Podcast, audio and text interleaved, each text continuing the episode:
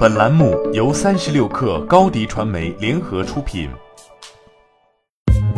三十六氪正式推出一款学习型产品——克星学院，每周一封邮件，为你挑选最具价值的新闻，还能加入三十六氪终身学习社群，让你快速成长。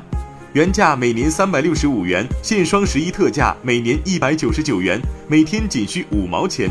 关注三十六氪微信公众号，回复“双十一”即可购买。本文来自三十六氪作者彭倩。阿里巴巴确定最近将开始在香港进行上市前的路演。阿里巴巴已经将阿里在香港二次上市的融资目标大幅下调至一百亿美元，仅是他们最初目标的一半。阿里巴巴在今年年底前完成这项交易。从今年五月开始，阿里巴巴曾密集传出将要赴港上市的消息。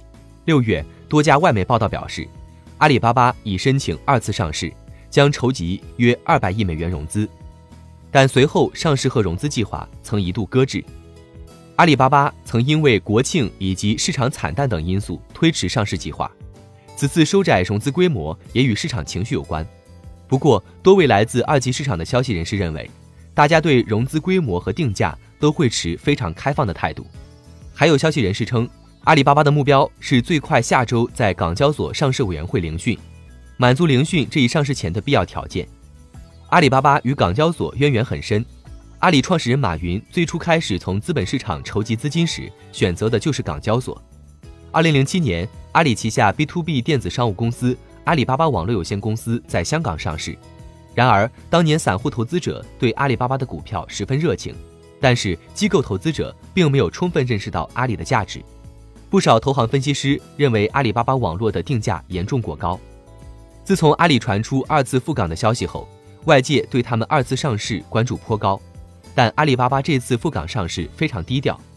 作为一家二次上市的公司，阿里巴巴已申请豁免权，即在通过港交所聆讯前无需披露其招股书。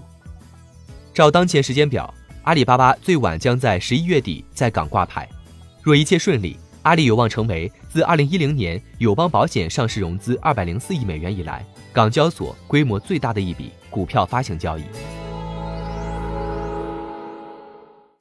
欢迎添加 baby 三十六克 b a b y 三六 k r 加入克星学院，每周一封独家商业内参，终身加入学习社群，聊风口谈创业，和上万课友一起成长进化。